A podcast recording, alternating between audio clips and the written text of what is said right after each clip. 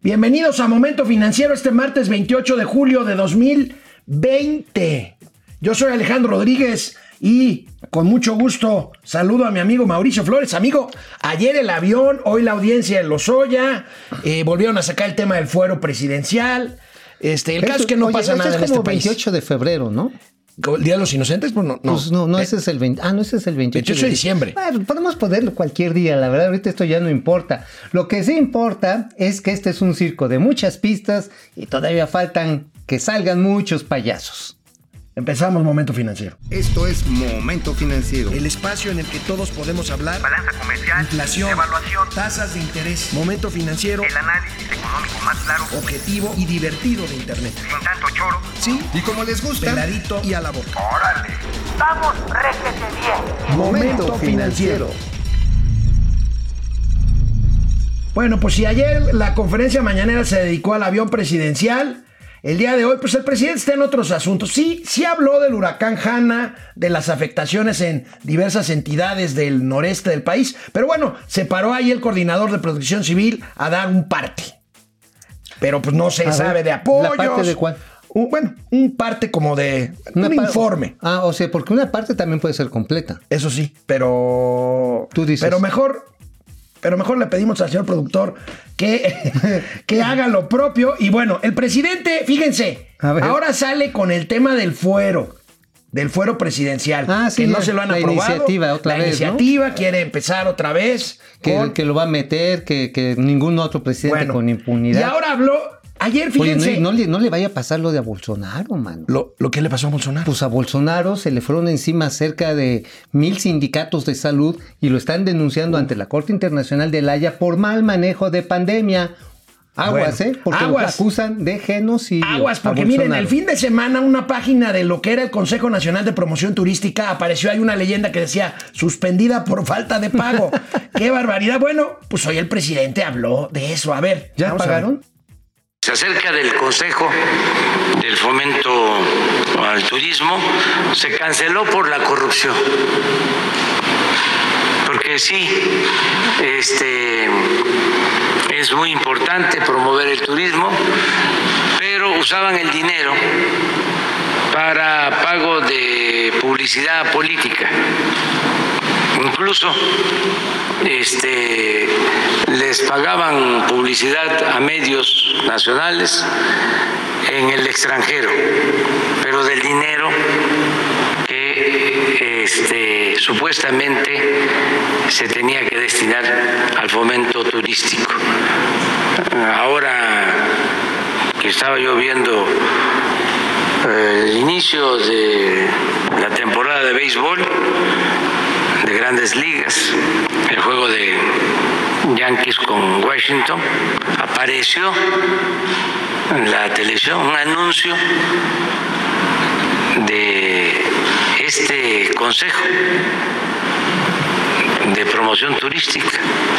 Y estoy precisamente por averiguar este, qué pasó, o sea, quién pompó Oye, pues ¿quién pompó? Porque finalmente, pues la difusión de la imagen en México antes de la pandemia y después de la pospandemia definitivamente va a ser esencial, fundamental para atraer otra vez los visitantes. ¿eh? El sector turístico en nuestro país está en la lona. Pero el presidente decreta y ahorita insiste que ese organismo ya peló gallo. No, pues ya peló gallo, pues así van a seguir pelando gallo puestos de trabajos, negocios. Ah, no, bueno. Digo, si de por sí los hotelotes grandes, imagínate los estos así, los Riu, los Barceló, que eran de chorrocientas mil habitaciones y que contrataban a muchísima gente en la península de En Yucatán. Yucatán o en, o en Cabo San Lucas o en Vallarta. Ajá. Ahora la cuestión está, si ya de por sí así está el zócalo, por el miedo a que, a que puedas contagiarte, imagínate lo que puede ser cuando además ni siquiera te enteras de que hay una cosa que se llama México o playas de la Riviera Maya, ¿no? Sí, bueno, pues mira, mientras esto sucede, el Coneval, que es este organismo,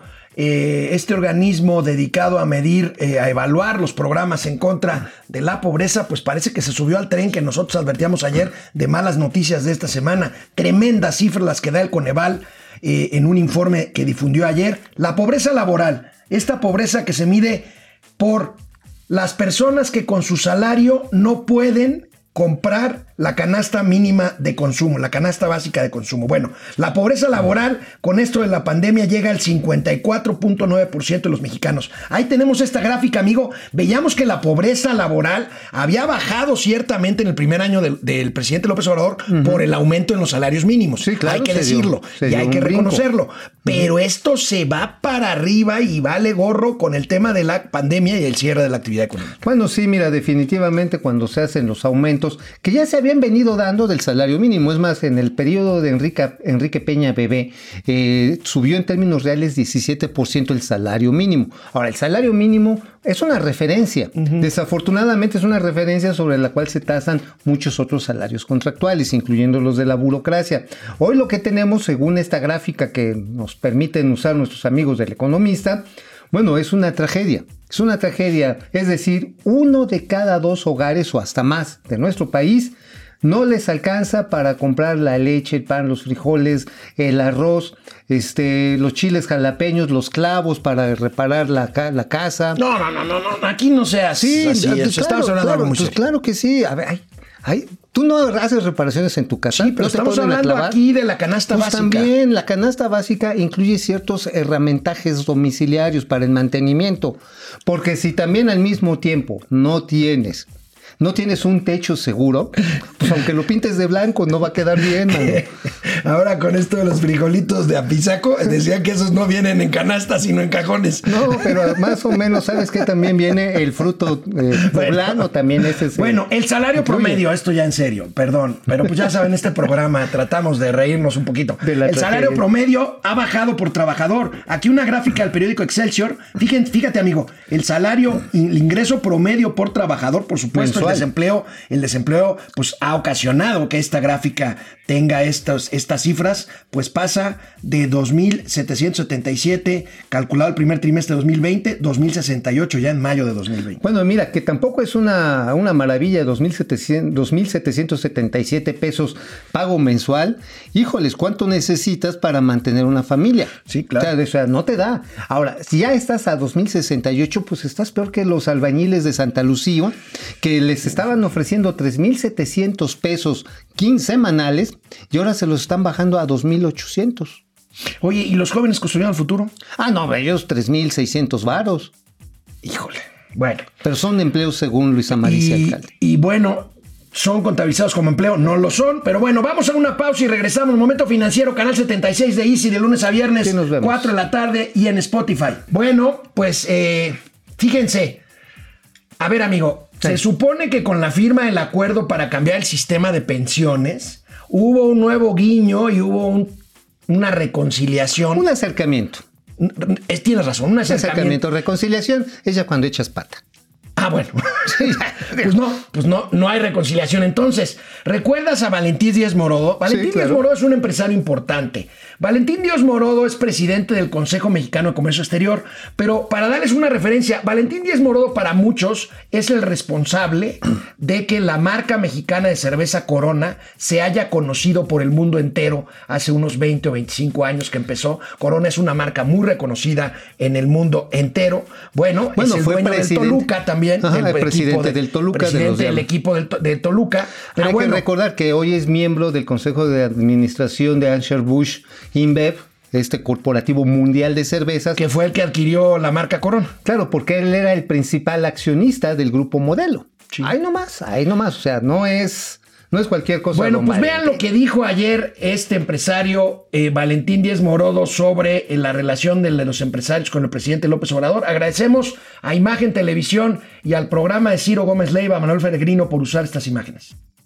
no es que haya eh, rota la, la comunicación con el señor mandatario con el señor presidente, pero sí ha habido ciertas diferencias. Te aclaro que yo no tengo problema personal, eh, pero también lo estamos evitando ya los empresarios, tener contacto directo con porque no nos resuelven los problemas. Para usar términos futbolísticos, nos patea cada vez que proponemos algo.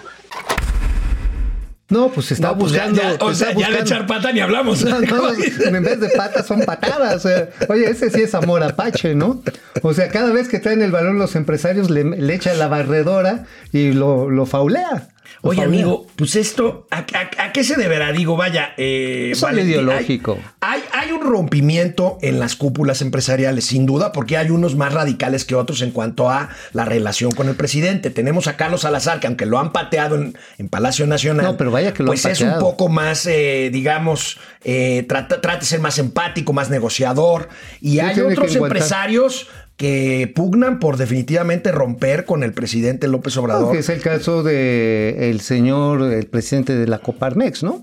Eh, Gustavo Díaz, lo que pasa es que. Gustavo Díaz trae una agenda personal, él, ¿no? Y Este, política, que política. es válido, ¿no? También, pero pues obviamente hay mucha, mucha diferencia y tiros y por acá. Ahora, don Valentín Díaz Morodo ha estado asistiendo a todas y a cada una de las reuniones con la presidencia de la República. Ha ido a echarse hasta los tamalitos de Chipilín. Ha estado metido en todos estos eventos del año pasado que se aseguró y se juró que se invertirían chorrocientos mil millones de morlacos en el desarrollo fulgurante de la cuarta transformación. Y pues no, no ha fluido un peso, ¿eh? Hoy reporta resultados Pemex, Petróleos Mexicanos. Ya ayer Mauricio Flores les adelantó que está del nabo, pero bueno, ayer hizo lo propio la Comisión Federal de Electricidad. ¿Cuánto creen que ha perdido en el primer semestre del año la Comisión Federal de Electricidad? Nada más 96 mil millones de pesos en los primeros seis meses del año. En el mismo periodo del año anterior, amigo, perdió 90 veces menos. O sea, perdió mil millones de pesos. ¿Qué está pasando con la? CFE? Está pasando lo migo- conmigo con lo del café. Me estoy atragantando y también se está atragantando la CFE. Pero por cierto, fíjense que anoche no se había todavía subido el reporte de estados financieros de CFE en su página web. Salió un comunicado de prensa y si a esto le sumamos las pérdidas del segundo trimestre, le sumamos las pérdidas acumuladas, pues resulta que son 126.133 millones de pesos los que se perdió. Ahora, subieron las ventas, sí, y dicen, bueno, ¿por qué perdimos? Por la pérdida cambiaria. Ok, sí, tienen una exposición en dólares, pero también dicen, bueno, pero es que también subieron los precios de los combustibles, lo cual nos benefició, pero también nos dañó. Y uno dice, ah, chinga, chinga, ¿cómo está eso de que igual que te la suben, igual te gusta y no te gusta, ¿no? O sea, explíquenme, ¿cómo está eso? Bueno, lo que pasa está en que bajó el precio del combustóleo, porque ya no tiene valor con el cual queman, pero al mismo tiempo, como tienen excedentes porque le compran mucho a Pemex, se lo tienen que vender a, pues, a, a quien se deje. Y quien se deje dice, no, pues yo no te pago esta mugre. El combustóleo literalmente es este, pues es basura. Ay, Y entonces, pues tienen un estado de resultados donde el flujo, fíjate, el flujo operativo de CFE subió 100%. ¿Sabes por qué? Porque te la dejan Cayetano Frías donde no pagues.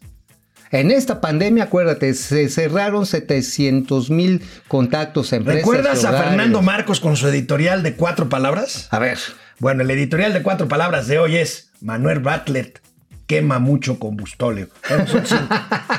Hijo, y baila que sí quema combustóleo. Bueno, editorial cinco palabras. Bueno, amigo, me llamó la atención. El Centro Nacional de Control de Energía, SENACE, advirtió de posibles cortes en el suministro de energía eléctrica. ¿Por qué crees? Pues porque los sistemas de telecomunicaciones y de cómputo de la CFE necesitan mantenimiento, necesitan renovación, No, traen con un problemas abaco, ahí. con un abaco. Traen problemas ahí y advierte necesita. SENACE de cortes en suministro eléctrico. Bueno, ¿eh? ese es realmente uno de los factores. El otro factor es que, pues miren, no, está- no estoy yo para contárselas ni ustedes para recibirlas, pero aguas. Vayan comprando su stock de velas, este, sus pilitas estas que se conectan y se recargan, porque ahorita, aunque se echen maromas, así por más maromas que digan y ahorita están diciendo, no, vamos a construir cinco termogeneradoras, aunque empezaran el día de hoy, hoy, hoy, no las terminan en tres años.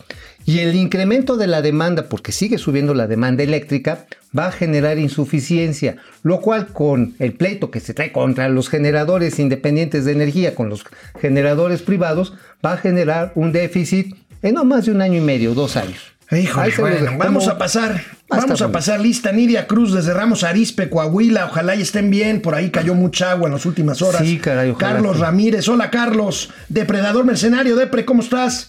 ¿Se siguen reportando salidas de capitales de inversión? Sí. Pemex sigue perdiendo ventas de combustible? Sí. ¿No se supone que ya no hay guachicol? Sí. ¿Eh? Bueno, Depre siempre pone los puntos sobre las IES. Alejandro Méndez, Pues sí. excelente día de circo. ¡Eh, ta, ta, ta! Y con ustedes, los elefantitos. José. José Almazán Mendiola, saludos Alex Rodríguez y Mauricio Flores, gracias Pepe. Gracias. Paco Guerra, buen día, mi dúo de terror. La Eso. cosa está que arde, pero lo importante es el avión y sus maromas. Pues sí. Bueno, y también la ópera de los Oya. La ópera de los Oya que está cantando. Ahorita, ¿qué estará cantando? Ahorita está. La, bueno, está en la audiencia, va a ser larga, yo creo, este, que se echará la la te tosca de ¿no? Entonces, Déjalo larga, lo nutrida, exactamente. Carlos Archila, ustedes, dúo dinámico, ya compraron sus boletos para la rifa del avión. Negativo, claro, claro. Yo ya tengo como 10. Doña Jesús Saga mochó. desde la colonia La Pastora, Francisco Ah, Guerra. saludos allá en La Pastora. Eh, saludos al espectáculo del Ringling Peje Brothers. Paco, te la volaste, ¿eh? Qué bárbaro. Qué bárbaro. Bueno, vamos a una pausa y regresamos rápidamente aquí a Momento Financiero, Economía, Negocios y Finanzas para que todo el mundo, hasta los Oya, le entienda. El primer huracán de la temporada llegó y los recursos del Fonden no estaban. Órale, ya pareces, ahora sí que Alejandro Monterroso. El, el Fonden, este fondo para atender los desastres naturales, pues que pues materialmente, a ver, ahorita Mauricio nos explicará qué pasó con este fondo, ni con la tormenta Cristóbal de hace unas semanas en el sureste, ni con Hanna, que todavía anda por ahí dando guerra en el centro del territorio nacional, han liberado los recursos que antes surgían rápidamente cuando se declaraba una zona En de una desastre, semana, máximo. salían máximo en una semana para levantar postes, para eh, bombear agua, para ayudar con despensas a los damnificados, en fin, parece que esto ya no pasa. No, pues más bien ya se los chupó la bruja. Y no digo cualquier otra bruja, sino digo particularmente que este dinero se ha venido reduciendo y seguramente se utilizó en los programas clientelares del gobierno de la República. A ver, en el 2018, de acuerdo a los últimos datos de la cuenta pública que se presentaron, en 2018 el presupuesto que se destinó en aquel entonces era de 26 mil millones de pesos. 26 mil. ¿Qué pasó en el 2019? Se bajó a 3 mil 644 millones de Wow. pesos. Nada más se medio actualizó para este año a 3 mil 800 millones de pesos. Es una baja del 85%, amigo. Ahora, ¿Por qué no está saliendo la lana? Bueno, están justificando en gobernación y ahí en es, protección civil. Dicen, no, es que eh, como se llevó una finca agrícola, esto no lo protege Fonden. Fonden nada más protege cuando se cae una casa. O sea, están haciendo las cuentas chileras. Hay que decirlo así, cuentas chileras. ¿Por qué? Porque ya no tienen el dinero. El dinero de Fonden se pudo haber desperdigado en cualquiera de los 13 programas asistenciales de este gobierno a través de ayudas probablemente alimentarias, incrementar eh, la disponibilidad para la compra de despensas o comedores comunitarios, en cualquier cosa que este gobierno haya querido. El asunto está en que van pues, cuatro eventos naturales fuertes, nos faltan 33 de acuerdo a Conagua, nos faltan 33. O sea, ahora sí. Y de esos tres o cuatro pueden ser huracanes categoría elevada, categoría Dos, 4 o tres. 5. Dos, tres. Incluso. Bueno, quizá uno, dos, cuatro. Sí, Este, de- bueno, de nada más cuatro, cinco. con que nos caiga un aguacero otra vez como el que le está afectando a nuestros amigos allá en el norte del país, nos ponen a parir chayotes porque solamente en una hora cayó todo el agua que se necesita en el año en Nuevo León. De ese tamaño fue la tormenta. Y mira, ahora sí que nos faltan 33. Ahí les regalo el hashtag epidemio Ibarra, a ver qué, qué cuenta con eso. Porque vienen otros 33 eventos, amigo. No hay dinero en el Fonden. Híjole. Simplemente ya llevan mes y medio de lo que pasó allá con Cristóbal en Yucatán En, en el sureste. y en Quintana Roo. No les han dado, pero ni un peso. Uno, uno, así, ni cortado a la mitad. Pues qué tragedia, qué tragedia, qué desastre para un fondo precisamente para atender desastres que ya no existe más o por lo menos no Pero se mira, opera. es que seguramente ese dinero se desviaba a la corrupción. Seguramente es ese dinero, sí. seguramente ese dinero servía para comprar periodistas y seguramente servía para la mafia del poder. Y ahora pues se está utilizando de manera correcta, quién sabe en qué madre, ¿no? Que mira, siendo abogado del diablo y suponiendo y conceder que sí había corrupción, que seguramente la había. Yo no lo dudo tantito. Una cosa es corregir algo, pero no dejar, eh, no, no, no, no permitir que deje de funcionar. Y otra cosa es cortarlo del taco como está haciendo. Y ahorita pues estamos viendo las consecuencias. Fíjate, Pili Sanz hace una pregunta bien interesante. ¿Qué tanto va a ayudar a la economía el caso de los soya? Pues nada, ahorita según estaba Es política viendo- nada más, ¿no? Sí, es parte del circo, digo, sirve. A ver, cuando no había que comer en el Imperio Romano, ¿qué hacían? Pues echaban a los gladiadores a, gladiadores. que se pusieran a los Pan y cristianos. circo, pan y circo. ya. Ahora, ahorita dice aquí un portal, el de Aristegui Noticias, digo, para que vean que también somos plurales, que está empezando con el tema de agronitrogenados la audiencia. Que por qué Petróleos Mexicanos le compra la planta a Altos Hornos de México supuestamente con un sobrecosto. Y digo supuestamente porque hubo evaluaciones que demuestran que no fue ninguna compra tonta. Aguas donde se les caiga ahí el teatro y sale a relucir que no compraron ninguna baratija. Se acaba el caso Lozoya, ¿eh? Bueno. Así de simple. Aguas. Bueno, a ver, revisemos YouTube. Ari Loe, eh, Ari. Juan Ramón No Reyes, Claudia Hernández. ¿Cómo están? Desde Puebla, Javier Piñón, desde el Distrito Federal, CDMX, eh, Enrique saludos. Herdes. Distrito Federal. Distrito Oye, Federal te todavía, escuchaste, ¿eh? pero Aquí de dice. la época. Ah, bueno, no, Bueno, perdón, no, yo no digo pues, nada. Pero está bien, se entendió. Sal- Salvador Mejía, CDMX. el pejidente solo le importa su permanente campaña para eternizarse en el poder. Eduardo, Héctor, Gerardo Trejo, a los empresarios, ¿cómo les cayó el aumento a las pensiones? Pues fue una iniciativa en la, De los en las que empresarios participaron. Ahora, En la- la- no es un aumento de golpe y porrazo, ¿eh? No, no, no, no. Es Ocho progresivo, es paulatino. Lo que sí les recomiendo, si pueden, si tienen ánimo, ahorren voluntariamente. ¿eh? Salvador, temprano van a llegar a la edad de este señor y sí está bien cañón. Está cañón. Salvador Mejía Hernández, buen día a los mejores economistas del mundo mundial. Bueno, yo no soy economista, este, pero gracias. Este, Yo bueno, tampoco, yo soy comediante. Vamos a ver, oigan, se supone que la banca, la Eh. banca, no estoy hablando de la banca de madera, la banca, los bancos, pues, comerciales. Los que prestan lana. Eh, pues son instituciones sólidas, lo son, han tenido problemas con la pandemia, pero vaya, un dato interesante, amigo, pues la banca comercial no ha estado exenta del problema de desempleo. 9 mil trabajadores de la Sopas. banca han quedado en el desempleo por el COVID. Son 23 los bancos que han reducido el número, el número de su plantilla laboral. Híjoles, bueno, pues sí. Es que también los bancos estaban en un proceso de cambio tecnológico bien fuerte. Acuérdate, las aplicaciones en los celulares, la posibilidad de la banca electrónica, las fintech, todo esto, pues fue reduciendo el número de personas que trabajaban, que trabajaban en las sucursales, ya muchas cosas son presenciales y se transfieren a los sistemas donde más bien sí tienes alguien que sepa de banca, pero también alguien que sepa de ingeniería. Yo recuerdo cuando era joven, hermoso y poeta, resulta que en la chamba de gerente de una sucursal de banco, güey, no era, o sea, era así como el futuro fulgurante de cualquier joven economista, ¿eh? Pues hoy ya no lo es, neta, digo, es un trabajo de mucha responsabilidad, pero pues no es un mega trabajo.